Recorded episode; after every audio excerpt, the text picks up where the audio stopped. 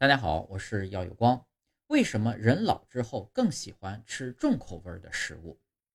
我们的味觉感知与舌头上的味蕾有关。人类在胎儿到婴儿期，舌头上有一万个左右的味蕾，但会随着年龄增长而减少。而每个味蕾上有大约五十到一百个味觉细胞，它们可以检测五种基本味道：甜、咸、酸、苦和鲜味。随着年龄的增长，味觉细胞会减少，从而影响我们对食物味道的感知。